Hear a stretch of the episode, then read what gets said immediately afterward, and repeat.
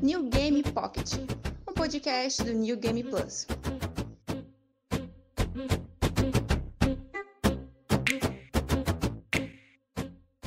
E aí, pessoal do NGP, estamos aí de volta com mais um New Game Pocket. E esse, essa edição vai soar um pouquinho familiar para o pessoal, porque se vocês ouviam a gente na época do TSN, a gente vai fazer um, um episódio TSN, por assim dizer, mas dentro do, do New Game Pocket agora.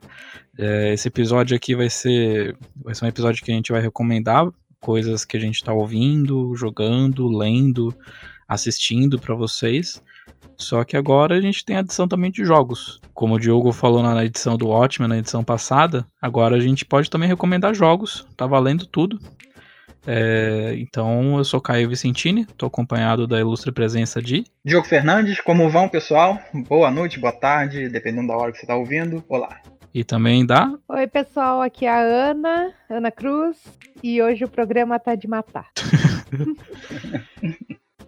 E vamos lá então, é, só antes da gente começar, fazer uns recadinhos aqui. É, o Game Plus também é um site, e é um canal do YouTube, é um site. E para ajudar a gente a sempre crescer e sempre fazer mais conteúdos legais para vocês, a gente tem um, um, sistema de patrocínio dentro do YouTube, que você doando R$ 7,99 todo mês, você participa de um grupo do Telegram em que você conversa com o Demartini, conversa comigo também, que eu faço parte lá do grupo, e, e também você participa de sorteios exclusivos, já rolou sorteio de key de jogo, é, de um mês de, de Game Pass lá do Xbox, e também você tem o direito de participar de um sorteio em que mensalmente duas pessoas podem escolher o gameplay que o Demartini vai fazer lá no canal. Então, se você tem interesse em ajudar o New Game Plus, por que não se tornar um patrocinador do nosso canal do YouTube?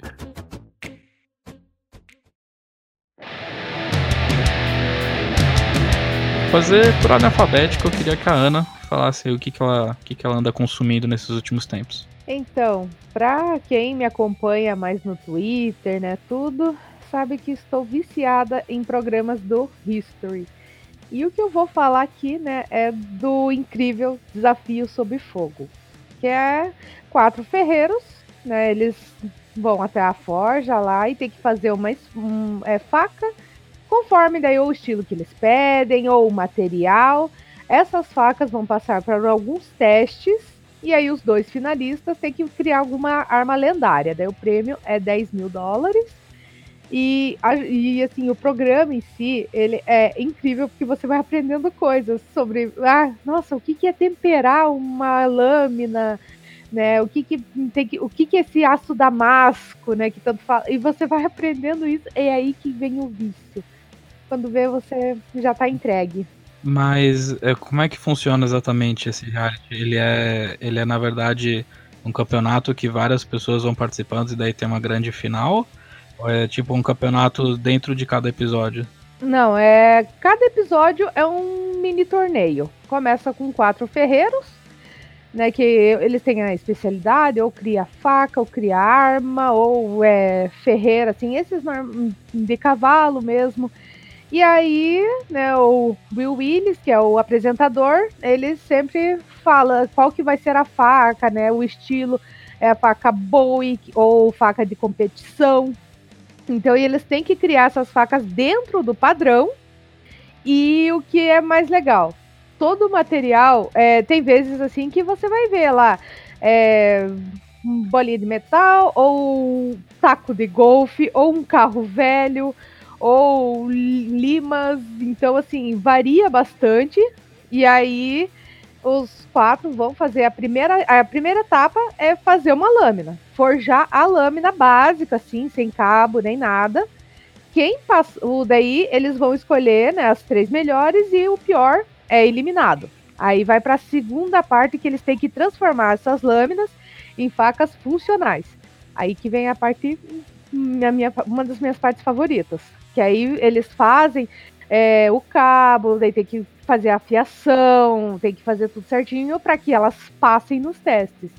E eles não têm dó não tem dó nenhuma. Eles pegam a faca e batem em parafuso de aço, arremessam contra a parede.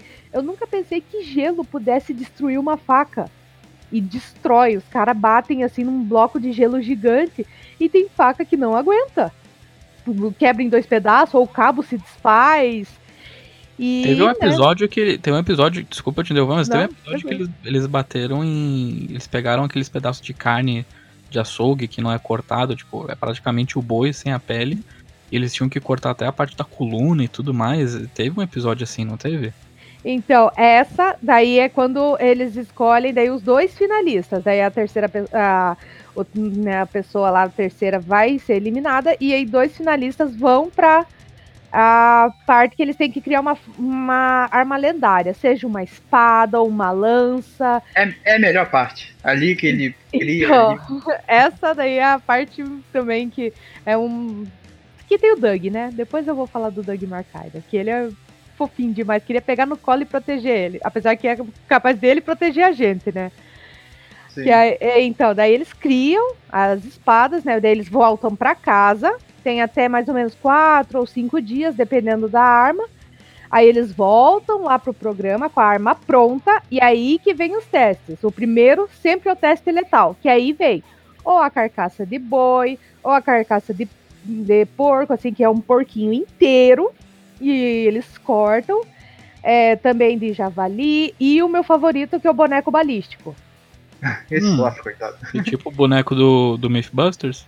Isso, é mais ou menos isso, que é, e aí, né, que a cada corte, né, daí tem simulação de sangue, órgãos, tudo, então é bem legal pra mim, é o favorito, o meu teste favorito é o do boneco balístico, e ali eles testam primeiro o letal, né, que aí ou corta, tem que cortar daí o, é, né, a carcaça ou o boneco, ou, né, também tem os cervos lá, que eles também, né, que eles usam caça, né, então eles têm vários tipos de animal. Depois vem o teste de força, que aí eles judiam das armas, não estão nem aí, eles dobram de um lado pro outro, eles tacam, um- ficam batendo em um barril gigante de madeira, o barril não faz nada, mas a espada fica, se a espada não for bem feita, ela vai se destruir. E depois vem o teste de afiação, que se ainda corta depois de tudo que já sofreu.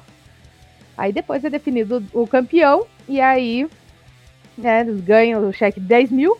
E eu, eu vi uma entrevista com o Doug Marcaida que quem ganha, as espadas ficam em exposição no cenário do programa.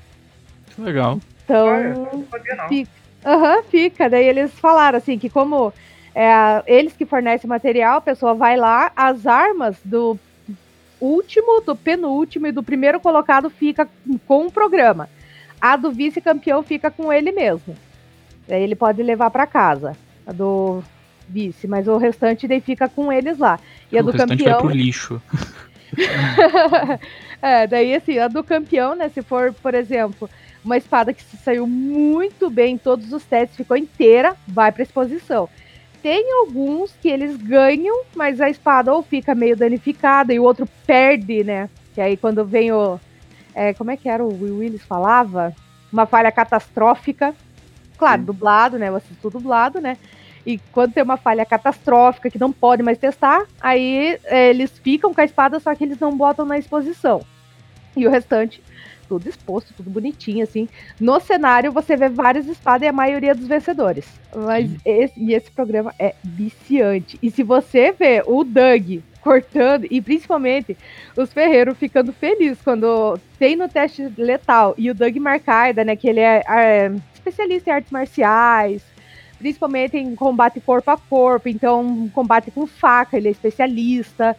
Eu vi um esses dias que era uma carambite, que é uma faquinha bem pequenininha, que tem uma, um anelzinho na ponta, assim. Meu Deus do céu, o cara. É, Kunai do Naruto. quase isso, só que ela é mais curvadinha, como se fosse uma garra, sabe? Como se a sua mão fechasse e a lâmina fosse uma extensão do seu punho, assim, que aí ele fica pra baixo. O Doug fez um negócio no outro especialista, né, que é o jurado lá, o Jay Nilson.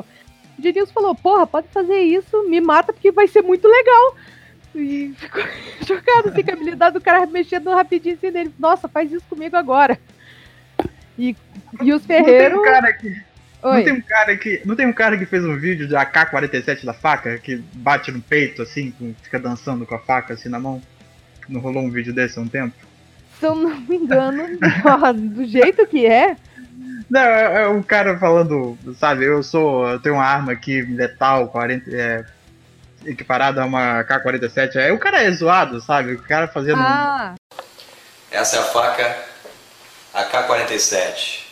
A faca perfeita para o combate. Eu lembro, mas eu, mas eu vi a montagem dele que fica tocando. é, acho que é Numb do Linkin Park. nossa, E daí aqueles filtros cinzas, tipo, tipo MV de Naruto do 2005, sabe? É muito é, horrível. mas tem umas espadas lá que passaram por um teste de força que os caras davam um tiro na espada pra ver se ela aguentava. E a espada cortava a bala no meio. Dependendo da pessoa que se pega uma. Ó, hum, pode ser É, que a ca- espada ganhe. Tem nas katana, né? katanas, isso, nas katanas, e também teve um, que inclusive o Benebot, que ele virou, né, foi o primeiro bicampeão do Desafio Sob Fogo, depois ele virou jurado, tudo. A Claymore dele, se eu não me engano, que é a espada do Wallace, ele passou no teste do tiro, e aí teve o teste letal do porquinho, e só uma passada assim passou no... Tipo, foi como cortar manteiga, assim, a espada do cara foi incrível. E esse era um desafio meio que especial, né, por assim dizer, porque os outros finalistas de um outro programa que fizeram essa Claymore, uma quebrou logo no primeiro teste, que era do cortar o porquinho. O cara mal bateu, a metade da espada caiu. E o outro que foi tentar cortar a espada virou um C. Nossa. Ne- Nesses testes, nesses testes de armas clássicas e tal, é bacana porque eles dão exemplos, né, de onde a espada foi usada. e Exato. coisa- E aparecem jogos, né? De vez em quando Isso, não aparece- só dão exemplos assim, ah, a espada foi usada na Guerra Civil, ou a espada de Napoleão, ou nessa Claymore que citei agora, ah, porque a espada foi do Willie Wallace e aparece ela no filme Coração Valente. Tem umas que eles fazem referência a Assassin's Creed. Aham. Então, direto, Assassin's Creed é citado lá. E volte e meia, eles sempre falam. E é massa, assim, que eles sempre trazem a história. Esse que é o legal também, que você vai aprendendo mesmo, não só a forjar, mas o, o estilo das armas também. É muito da hora. Já falaram até de Dark Souls. Aham, falaram Dark Souls. Se eu não me engano, a espada de cavalheiro. Quando era pra construir a espada de cavalheiro, que aí, ah, aparece no jogo também Dark Souls. E eles falam mesmo. E é muito bom. Tinha um canal do YouTube que era, que era especializado nisso, né? Que acho que ainda existe. Que ele é. Eles reproduzem armas, facas, espadas, machados em geral de, de filmes e jogos, que é um canal do YouTube chamado Menachar. Menachar. Aham. Daí eles têm uma edição agora que é o Reforged, que é basicamente a mesma coisa. E eu lembro das primeiras edições que eles fizeram a, a, a Claymore do, do Cloud, que é gigantesca. Nossa, que da hora. Eu vi um desse que eles fizeram as lâminas do caos, do Kratos. Sim, mas, eu, mas, eu, sei, mas eu sempre dou uma, uma brochada com esses programas, porque eles sempre fazem com as mesmas coisas, que é fruta, que é com garrafa. Se fizessem que nem ne- nesse programa que você tá falando, que eles realmente fazem, sei lá, com carcaça ou com umas coisas maiores. Esse que é o massa do desafio sobre fogo, porque eles não têm dó nenhum em testar a arma. E ainda eles perguntam assim, tá pronto? Pergunta assim pro cara, daí, não, não tô. Ah, mas vamos testar do mesmo jeito. E começa. E um ainda ficou chocado, que ele fez uma katana, a coisa mais linda a katana, ele falou que pessoa doente dá um tiro na espada. Aí ele ficou feliz quando a espada cortou a bala no meio. Aí ele ficou feliz.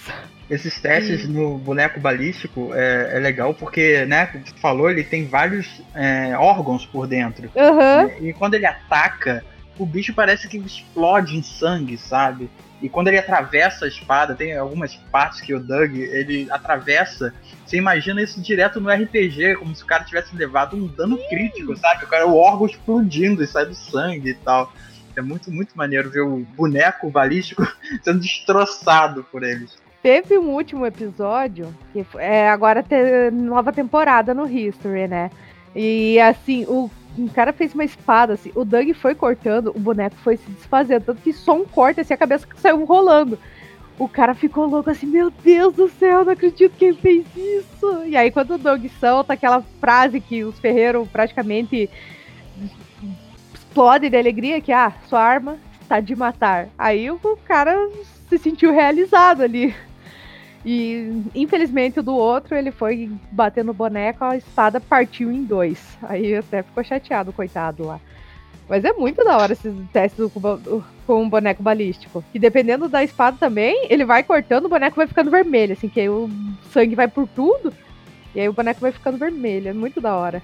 É contraste, né? Porque quando o Doug tá destruindo o, o, boneco, o cara é uma, de uma fofura absurda. E assim, você pode ter, sei lá, pegou aquela sua katana gigante linda, arrancou fora a coluna do, de uma carcaça lá. Se um outro uh, concorrente não foi tão bem assim, ele fala de um jeito que parece que os dois são iguais, sabe? Uhum. Ele fala sua arma, sua arma não matou de, igual o outro, mas sua arma também é letal, alguma coisa assim. Ele, ele é muito. Ele é fofinho, sabe? Falando, ele é muito fofinho.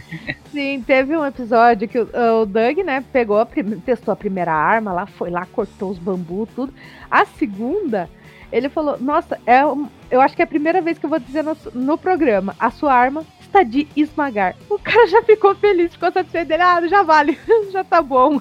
E ele falou tão fofinho assim que. E quando ele fala, ah, ou sua lâmina corta, ou sua arma tá de matar, muitos falaram, nem preciso do prêmio, só isso já me basta. Que o que eu quero é o que o Doug fala e que minha arma está de matar. E o cara é, é o favorito, assim, da galera. Mas os que participam são ferreiros profissionais mesmo, né? A maioria é ferreiro profissional. Aí tem as edições especiais, que aí teve uma edição que eles pegaram, na verdade, soldados, né? Daí Exército, Marinha, a, é, aeronáutica e tinha mais uma outra. Fuzileiros. Isso, os fuzileiros, né? Que aí sim, esse foi um campeonato. Que aí, né, primeiro disputava o pessoal do exército, aí o campeão desses dos quatro ia pra final. E aí sucessivamente. Aí para ganhar daí o prêmio de 50 mil. Daí esse foi uma edição especial. E aí teve a edição de amadores, teve a edição de fãs do programa que assistiram e depois viraram ferreiros por causa do programa. E aí era coisa assim, ah, quanto tempo você tem experiência? Ah, dois anos que foi quando eu comecei a assistir. E o programa é de 2015, então, assim, é, tem alguns episódios antigos, então tem várias edições muito maneiras, assim, dos jogos. Aí tem, né, o do Campeão dos Campeões, que é né, esse Ben Abbott, que agora é, também é jurado, né, ele foi bicampeão, e, e eu falo, é viciante. Depois que vocês assistirem, quero ver parar. Eu vou. Acho que eu vou dar uma chance para ver, porque eu assisto os outros programas do History, assisto às vezes na hora da janta aquele.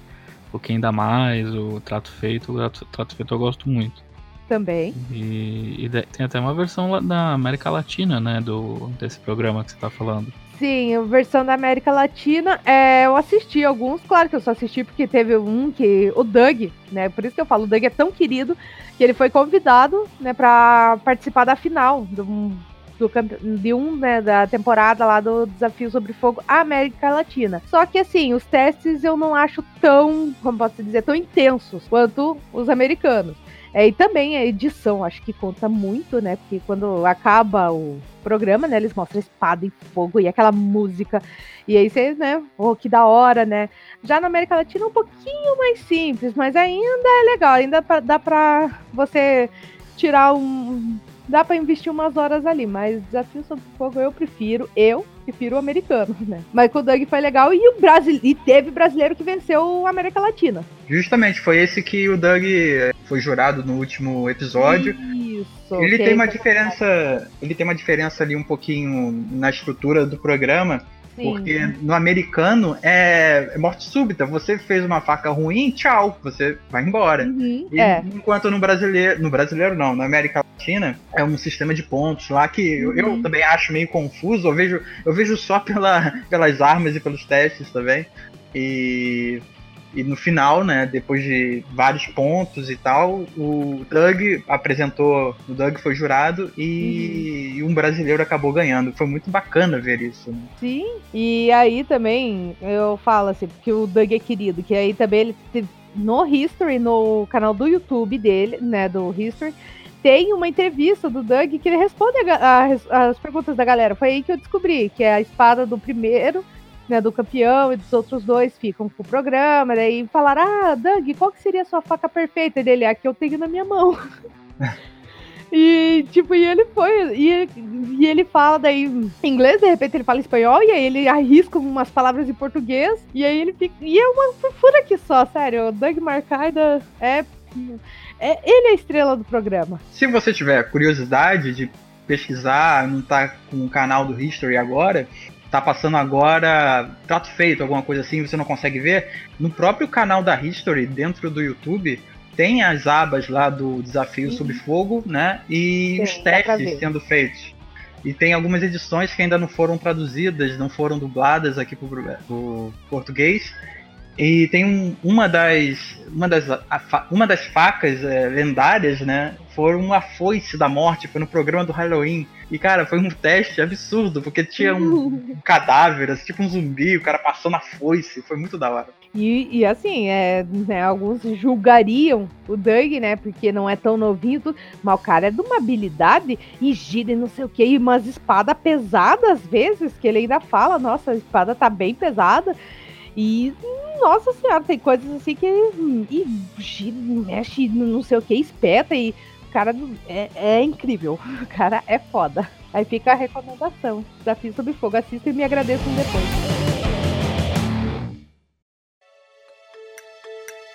Para estrear agora, que a gente pode falar de jogos, eu vou falar de um jogo que eu, eu tenho muito costume de ter alguns jogos de, de bem desse estilo em que você tem que administrar alguma coisa, uma cidade, uma fazenda, é, um, um grupo criminoso. Esses jogos são aqueles que eu fico muito viciado durante, sei lá, uma semana, duas, e daí eu paro de jogar por dois meses.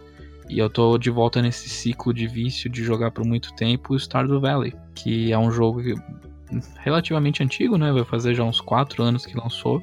Eu tô Uhum. jogando a versão de Switch dele e, e é um vício porque, por exemplo, eu, eu comecei a jogar ele no PC. Eu tenho 53 horas no PC, Caraca. é, com mods e tudo mais. Tipo, a melhor coisa do, jogar no PC é que você pode colocar mod em tudo. E, mas, eu- mas eu queria alguma coisa mais. Eu queria alguma coisa com mais substância no Switch. Porque, por exemplo, Zelda eu já zerei, o Mario eu já zerei. Mario Kart eu descobri que eu sou ruim de pilotar. E, então eu queria uma coisa com, que eu pudesse gastar muitas horas caso eu não, não tivesse muito o que fazer. E daí eu tive a ideia do Stardew Valley, de jogar um jogo que eu já tinha no PC. E é muito legal porque você administra uma fazenda. Ele é estilo 8 bits e meio. Já jogaram. Já ouviram falar de Earthbound? Não, esse não. É estilo meio 16 bits, assim, top-down, sabe? Que tem uma versão de cima do, do cenário. Tipo o Final Fantasy, os tá. Final Fantasy antigos. Aham. Ah, tá. Tá. Eu não sei porque minha primeira referência foi Earthbound, mas aí você tem essa versão top-down de, de 16 bits em que é tudo fofinho assim, você tem que administrar uma fazenda que você se muda da cidade pra área rural, pra Vila dos Pelicanos, que o seu avô faleceu e você herdou a fazenda dele. Só que a fazenda dele tá toda abandonada, tá cheio de, de árvores crescendo no mato, cheio de pedras, e daí você tem que meio que criar a sua fazenda do zero. E daí você tem, toda essa mecânica de administração que eu adoro muito. Daí eu montei minha plantaçãozinha lá, eu já tenho mi- minha, meu celeiro, já tenho meu galinheiro, eu, eu dou nome pras vacas de redes de fast food. Não tem uma mimosa nas vaquinhas? Não, eu tenho, eu tenho o BK, eu tenho a McDonald's, eu tenho a Wendy's, que aliás, descanse em paz, Wendy's, que agora não tem mais no, no Brasil. E, e daí eu também tenho as galinhas. As galinhas daí são redes de fast food ligadas a frango. Que daí tem a Popeyes, tem a KFC, e eu tô Você sabia esperando algum. É errado, né? Eu sei. Por isso que é legal. É... É. maldade, né? E é muito divertido, porque é relaxante, sabe? Você não tem. É um jogo que não tem urgência nenhuma. É um jogo que eu não tenho que salvar o mundo, eu não tenho que salvar a princesa, eu tenho que colher minha batata, comprar meu fertilizante, tirar o, o leite do, do, do BK e, e, sabe? É muito relaxante, porque eu acho que eu precisava de um jogo assim, nesse, nesse início de ano de férias, assim, que não tenha.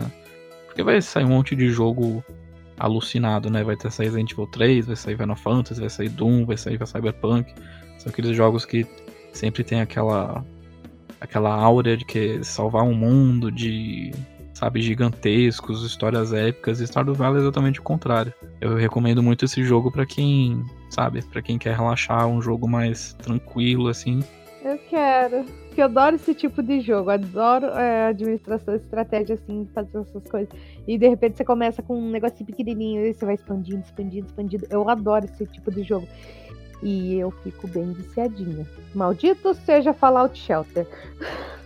Não, e é muito legal porque ele, ele abraça vários gêneros. Você tem essa administração de fazenda, como eu tava falando, mas você também tem um pouco de combate, por exemplo, que você tem uma mina, literalmente uma mina com pedras, que você. que daí ele tem meio que tem uma mecânica de dungeon crawler, sabe? Você vai descendo os andares, e quanto mais você vai descendo, mais difícil vai ficando. Mas as recompensas também melhoram, porque, por exemplo, se você quiser um diamante, se você quiser um topázio, uma, coisas para craftar, assim, tudo que você precisa no jogo você tem que craftar.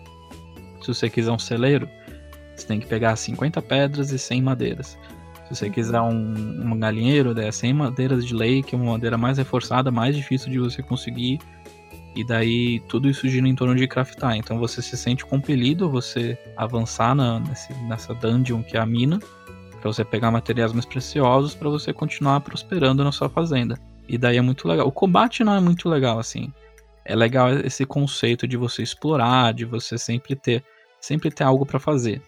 Mas eu, eu não gosto muito do combate porque é muito simples. Você fica clicando, no caso do Switch, você fica clicando Y pra espada até você matar o inimigo. Não tem nada demais nisso, né? Você pode. Você, tem até um elemento de RPG, que o seu personagem ele pode ganhar vantagem se ele. Por exemplo, se você minera muita coisa, você ganha habilidades de mineração. Você luta muito lá nas minas, você ganha habilidade de combate. E por aí vai. Ele, ele é um jogo muito profundo, assim. Ele é muito relaxante, mas ele tem uma profundidade que se você quiser investir se você quer investir nesse, nesse endgame de querer ter os melhores equipamentos, ter as melhores picaretas, as melhores pás, você vai depositar muito tempo assim. Mas ao mesmo tempo, se você quer relaxar, se você só quer fazer só fazendinha de batata, se você só quiser achar um mozão assim, porque você, além de tudo isso, é uma vila, né? Então tem outras pessoas morando lá, então você pode criar amizades, inimizades com os outros membros da vila e você pode até namorar alguém e até se casar com essa pessoa.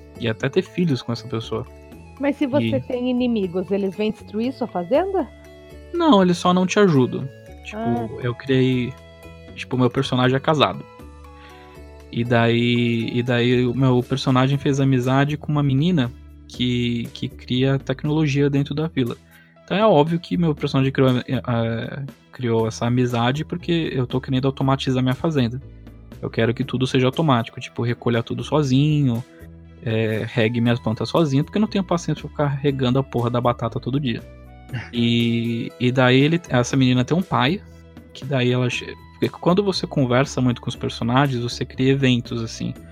Tipo, são eventos que reforçam ou podem acabar com. reforçam a amizade e eventualmente o relacionamento amoroso, ou que podem, tipo, esfriar um balde de água fria e daí você volta a estacar zero com esse personagem. E daí eu tive um evento com essa menina que ela tem um pai que meio que falou, ó, não é pra dar em cima dela não, hein. E daí a menina chega pra você pra conversar com você. Ah, o que, que vocês estão conversando? Tipo, você e o pai dela.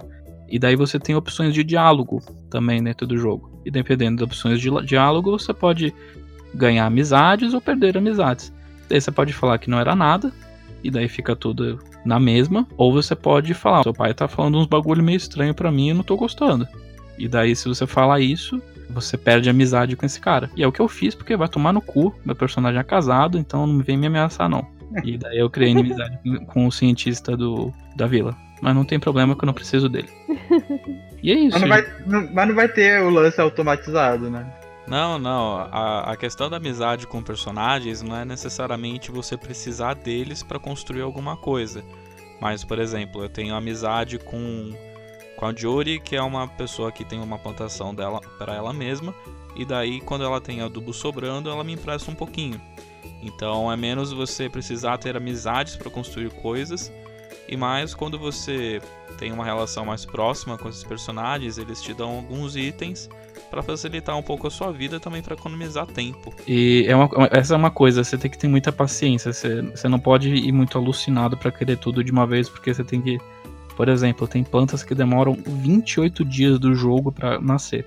Caraca. É, E tipo, um, um dia, sei lá, é meia hora. Mas aí você tem que ter paciência, porque vai fazendo outras coisas e tudo mais. É, é um planejamento a longo prazo. Porque, por exemplo, agora eu tô querendo fazer. Tô automatizando o sistema de regar minhas, minhas plantas. Mas ao mesmo tempo eu tô investindo agora em fazer geleia, em fazer queijo, em fazer maionese. E daí então eu preciso automatizar isso também. E daí é um negócio que automatiza esse recolhimento de, de materiais de animais custa 25 mil. Então eu tô juntando dinheiro para comprar isso. Eu, eu, tô, eu tô meio empolgado porque eu gosto. Porque parece que é um negócio meio monótono, mas eu gosto muito desses jogos de você organizar coisas. Eu tô no. tô com 100. Eu tô com 100. Que, assim, com... pra quem assiste, parece monótono, mas pra quem joga, você tá tão imersivo, tipo, tão dentro do jogo e você quer que tudo funcione certinho. Que você me lembra um pouco do Aven Colony também, assim, que foi um jogo que eu não dava nada, aí eu comecei a me viciar, viciar, viciar, viciar. E eu queria também expandir, que é quase a mesma coisa. Assim, você tem que ter a planta, você tem que ter é, o pessoal, você tem que se dar bem com o pessoal, que não sei se no Stardew Valley é assim, né? Se você perde tudo, o jogo acaba. Mas no outro, né, que eu joguei, daí se você perdesse a confiança do povo, você não era reeleito e aí você dava game over. Acabava. Sim, Mas é legal eu... assim quando.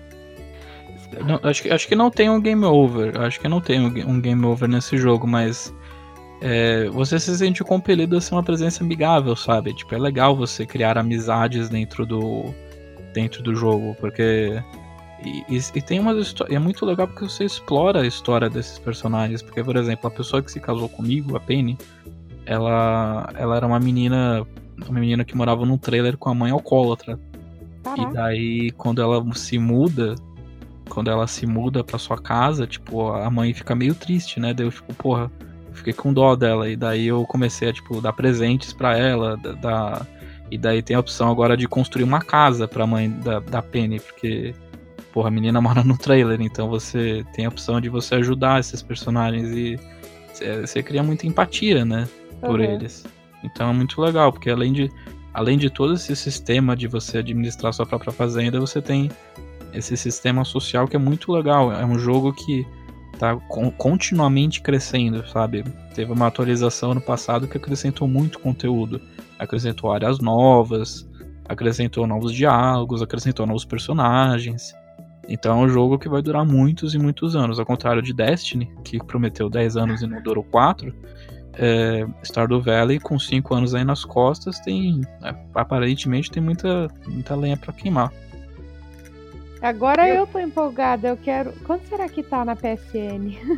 eu, não, eu não sei, mas eu comprei no Switch por, por 25 reais. Tá muito barato. Se você tiver um Switch, é, o jogo tenho, completo tá 25.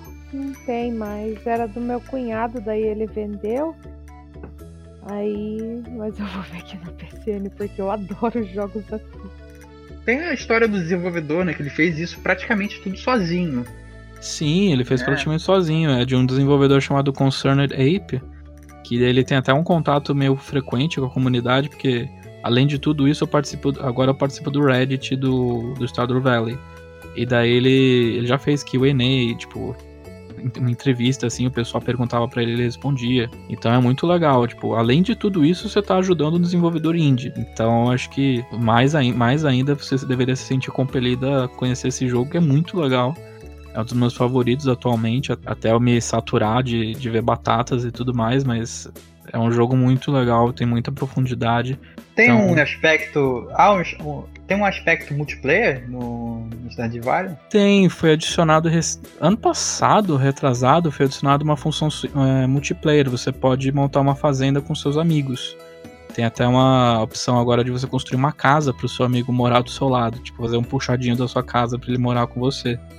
E você pode até se casar com esse com o seu amigo se você quiser, tipo, sei lá, você é um casal aí, vocês dois estão jogando Stardew Valley, vocês podem se casar no jogo. E é muito legal isso. É bacana. Ele tem uma pegada, isso lembra um pouquinho, né, na época do daquela época bem antiga do Ragnarok, né? Porque você tinha um você conseguia formar uma, uma aliança, né, com, com um personagem e tal, mas o Stardew Valley, na época do, do desenvolvimento, eu lembro, né? Porque o, o desenvolvedor, ele. acho que teve alguns problemas para desenvolver. Ele fez, como ele fez tudo sozinho, ele tinha uma, uma, um desejo de perfeição danada e o jogo atrasava, né? Tinha uma, tinha uma pegada assim. Até que lançou virou o sucesso que foi, porque ele já tinha soltado alguns, algum, algumas partes do jogo, né? Apresentando para a comunidade e o pessoal ficava maluco e era só ele sozinho fazendo e com um complexo de, sabe, de perfeição ali e o jogo demorava. Aí saiu saiu bem, bem bom, né? Eu não, eu não tenho muito, muito traquejo para jogar um jogo de. Eu fico ansioso, sabe? Eu fico querendo. Por exemplo, uma coisa fica. demora tanto assim para sair, às vezes aqueles jogos que pedem para você pagar alguma coisa pro, pra, pro tempo. É o Otário Coin, né? Que a gente sabe. Eu, eu, prefiro, eu, prefiro, sabe? Às vezes eu pagava para poder acelerar o tempo porque porque eu queria saber o que ia acontecer depois. Né? Aí até a hora que a gente meio que já enjoa e tal e, e, e larga de lado. Eu, eu, fico ansioso quando eu jogo um jogo assim. Ele, em vez de me relaxar, eu fico mais ansioso ainda. Sim, é, não, eu entendo completamente esse tipo de. É, eu, eu, eu já recomendei para alguns colegas meus esse jogo e eles falaram a mesma coisa. Tipo, não, cara, eu não posso esperar 28 dias dentro de um jogo para conseguir colher uma laranja. E talvez, e talvez tenha que ser uma coisa mais acelerada. Eu acho que é por isso que, por exemplo, jogos que nem o Cities Skylines, que você pode administrar um, uma cidade, também é outro jogo muito legal, recomendo. Daí ele tem a função de, fast, de, de acelerar, sabe? As coisas. Que daí pessoas que não têm paciência para esperar as coisas acontecerem, você pode dar uma acelerada no jogo. No, no, no de PC tem esse mod pra essa Não, o Cities, Skyline, Cities Skylines é um, é um outro jogo, assim, mas ele, ele tem essa função nativa. Ah, sim. O Stardew Valley não, o Stardew Valley ele, ele quer que você tenha paciência, ele quer que você siga o ritmo dele, assim. Ele quer que você siga o ritmo da, da fazenda, da cidade rural. Eu gosto de jogo assim, eu vou procurar. Ah, procurei aqui, tá 45 reais, vou ter que esperar uma promoção. No momento não tenho 45 reais.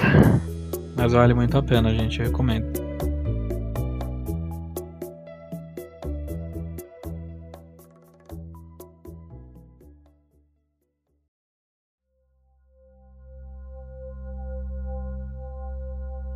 Então, depois de falar de facões, fazendas, Diogo, o que, que você traz aí pra mesa? Bom, pessoal, eu tenho. Eu li alguma coisa ano passado, né? Li alguns livros, alguns pequenininhos, outros maiores.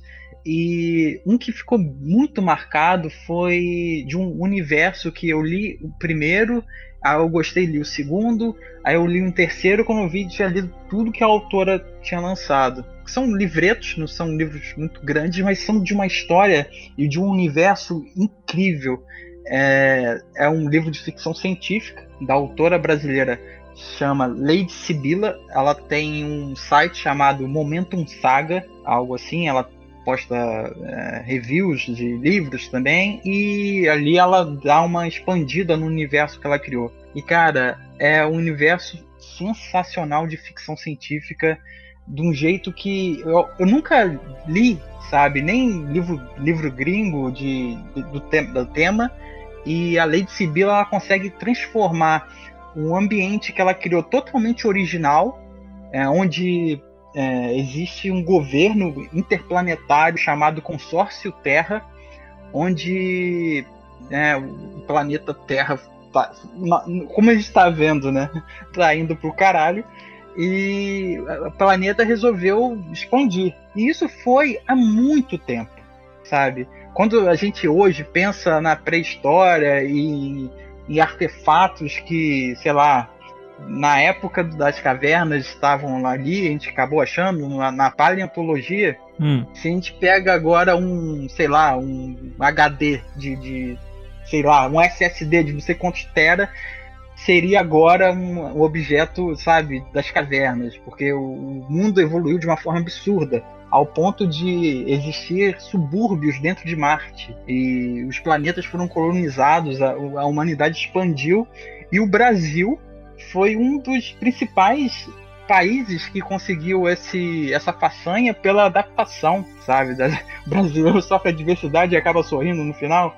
E o brasileiro foi muito, foi muito resistente aos, aos perigos do espaço, praticamente colonizou junto aos outros países E É, o, o carioca, o carioca vai pra Vênus e é só o verão pra eles, né? carioca vai pra qualquer planeta e dá um sorriso. Fala, meu amigo, vai pro Rio. O Rio tá pior, cara. O Rio tá pior. Essa água aí, essa água aí lá no Rio tá mais escura.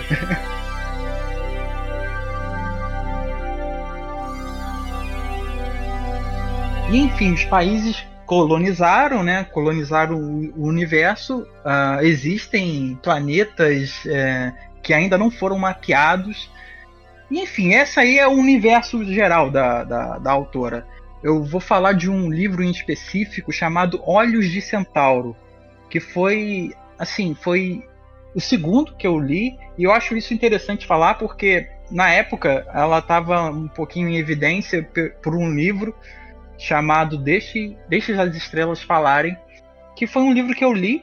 Eu gostei muito do background, do universo que ela criou, mas eu não gostei muito de como a narrativa foi desenvolvida. Eu achei um pouco previsível. Só que eu gostei tanto da, da- do pano de fundo que ela criou. Eu falei, poxa, ela tem tantos livros, deixa eu ler mais. Às vezes a segunda, uma segunda avaliação é melhor, sabe? Você já tá meio que não gostou daquela primeira, dá uma, dá uma segunda chance que às vezes encontra um material incrível.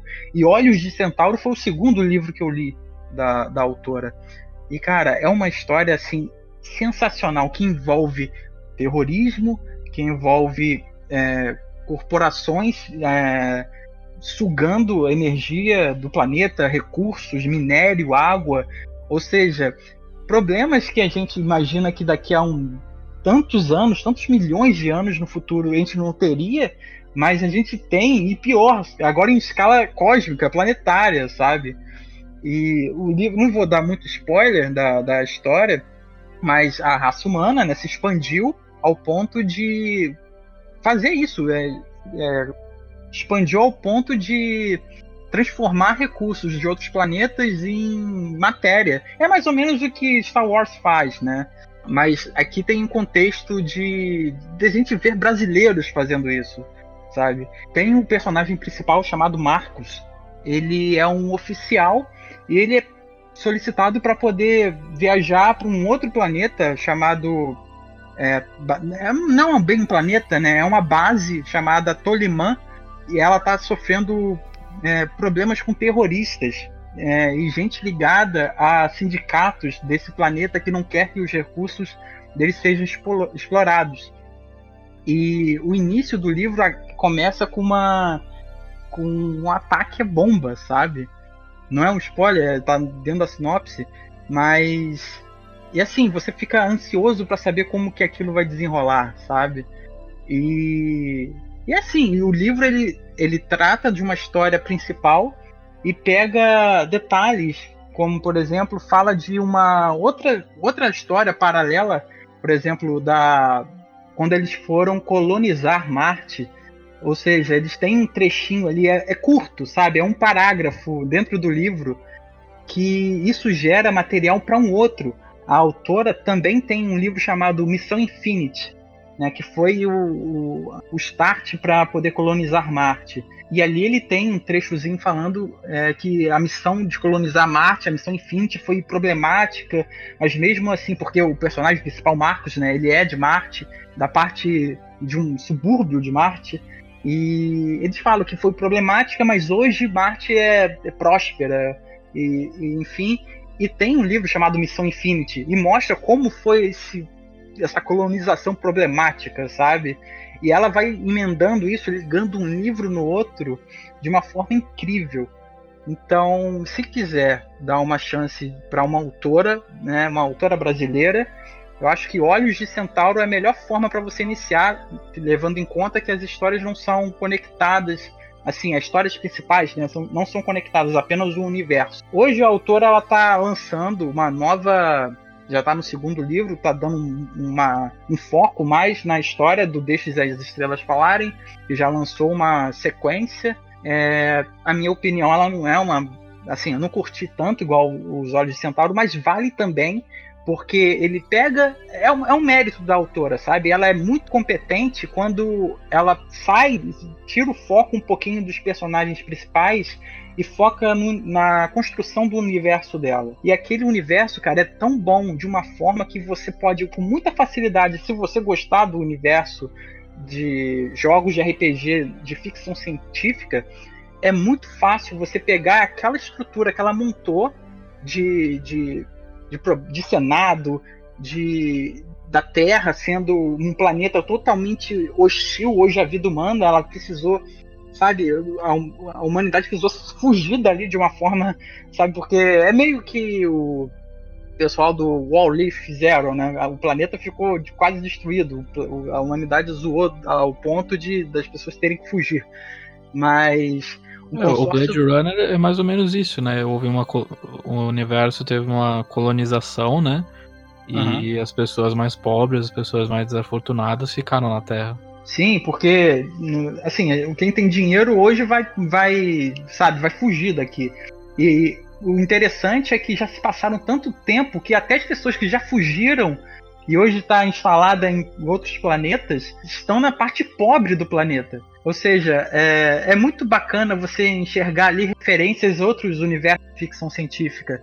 Por exemplo, nesse último livro, não Olhos de Centauro, mas do, da sequência da, da autora, tem um trecho que um personagem ele precisa explorar uma nave de. assim, que virou uma, uma ruína, sabe? E quando ele se veste, bota uma, uma roupa especial para poder trafegar ali naquele ambiente, é muito interessante você enxergar referências, às vezes até. É, sem intenção, né? Porque a gente já consome uma porrada de coisas de ficção científica, sabe? Mas sem os necromorphs, sem aqueles monstros de, de demônio. É, era só aquele universo. Essa parte do livro não tem ligação nenhuma com a história, sabe? É só um pouquinho daquele universo mostrando para o leitor, sabe? Você não, não tem uma profundidade, não, não é só para criar uma necessidade de ler o que aconteceu com aquela nave que virou uma ruína. Sabe? É assim, o universo da autora é, é necessário para quem gosta de ficção científica. E eu acho que a melhor recomendação é leia os livros de Lady Sibila, porque assim, são, são primorosos no, no tema que ela, que ela propõe. É, tem livro físico ou só no Kindle? Então, a autora ela publica diretamente no Kindle, né? Eu sou, uhum. eu acho, eu acho que eu ainda não, não falei muito, mas eu sou o evangelizador chato do livro digital. É, eu bato palma, ah, Kindle, compre Kindle, é, leia no digital, é muito melhor e tal. Eu sei que eu tô fazendo um puta exagero, porque, enfim, tem muitas. Tem. Livro físico é, é insuperável, você vai querer cheirar ali aquela página mas eu acho que pela comodidade e pela facilidade de ler, né? Porque, por exemplo, eu aderi ao, ao eu aderi ao livro digital porque indo para a faculdade, voltando para o trabalho, você tá lá todo apertado no ônibus, você não vai conseguir. E isso eu peguei depois que eu não aguentei mais ler é, Game of Thrones, né? Aquela, aqueles mulhão gigante, aquela chaproca de livro, falei, cara, não tem condição. Então, depois que eu dei a chance pro livro digital, eu não só li com muito mais conforto, como eu descobri novos, novos autores, porque lançar um livro físico ainda é um problema, ainda é complicado, né? E o digital ele facilitou. Então, como facilitou, ele pega autores que talvez não teriam a chance de ver, né, de ter a sua história publicada, né? E, e democratiza a leitura. Isso é muito bacana. Eu, por isso que eu bato palma pro Kindle, qualquer formato digital não. O Kindle que eu leio, né, tem outros formatos, outros é, e-readers. Então, a Lady Sibila tá na Amazon e os livros dela, cara, pela quantidade de história, de sabe, de subtramas dentro de tramas principais, que é muito, muito interessante. É, são livros de sete reais, sabe? Porra, cara, sete reais você não compra um churros direito. Quer dizer, até compra, né? Mas o churro maneiro, o churro arrumado, aquele churro gourmet, você não compra. Então, é um livro que você vai sentar, vai ler. É tão bom que você vai sentar, vai ler num dia só. Sabe? Ele é um, são livros curtos, mas não por isso são livros ruins. Então, são, são profundos e, assim, qualquer coisa que a autora lance, eu vou estar tá lá para comprar na pré-venda ou então no primeiro dia, porque vale a pena, sabe? Então, leia. Leia brasileiros e leia autoras também, por que não? É, eu tô vendo aqui, ela é curitibana, por isso que ela é gênio. ó, ó, puxando a sardinha. É da terrinha do leite quente. Os curitibanos, os curitibanos é, colonizaram Plutão, é o próximo livro dela. a, principal, a principal fala: você tá com frio porque você não viu Plutão. Mas, ah, mas em Curitiba, aqui em Plutão. Mas é. na sede de Curitiba em Plutão é muito pior. sede de Curitiba. Enfim, é, é, é, um bom, é uma boa, é um bom entretenimento, sabe? É, e assim, leiam, leiam que, que é a melhor coisa.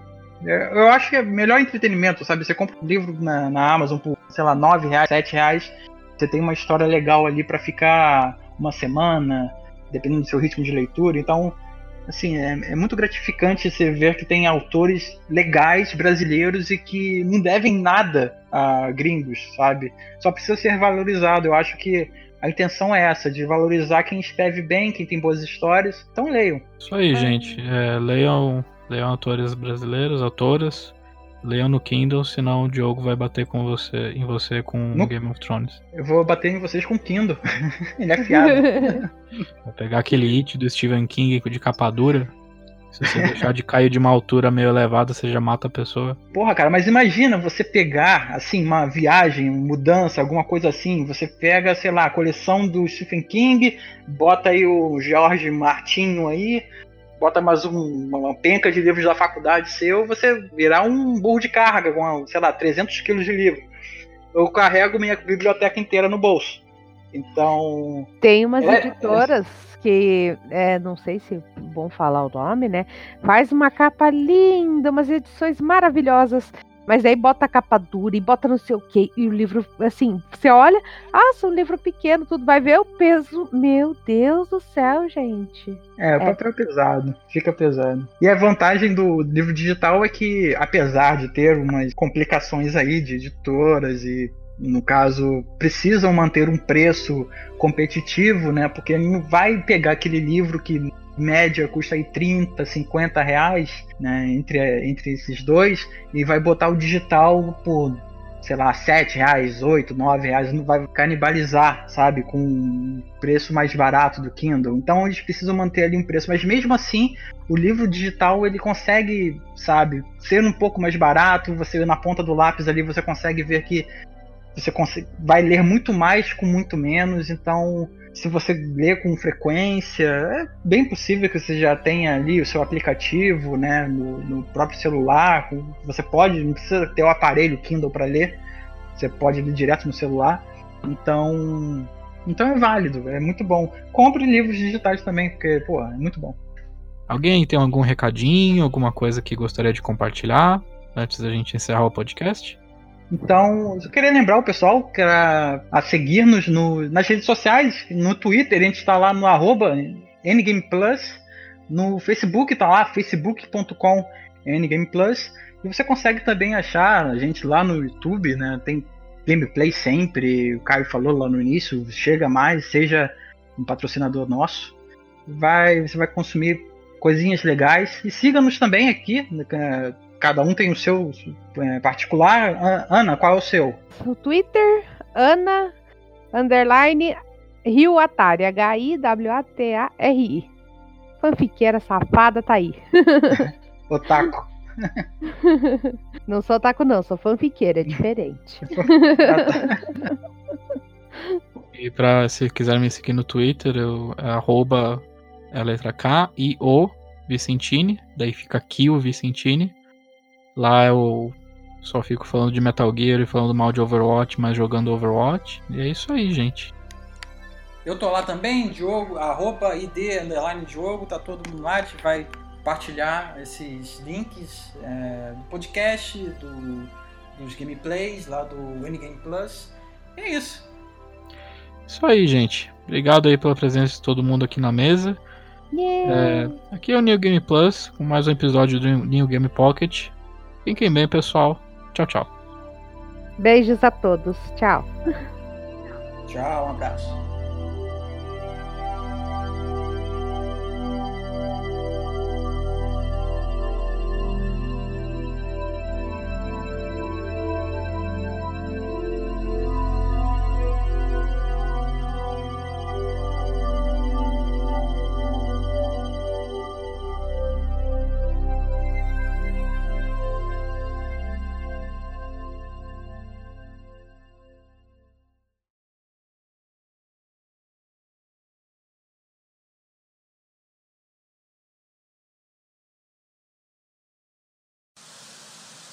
A gente dava almoças para as recomendações ou a gente vai continuar fazendo isso?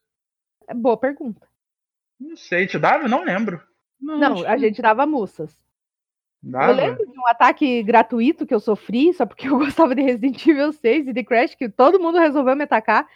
E aí eu lembro que daí eu falei Não, o lá. O Crash foi gratuito, Resident Evil 6 não. Pô, honesto.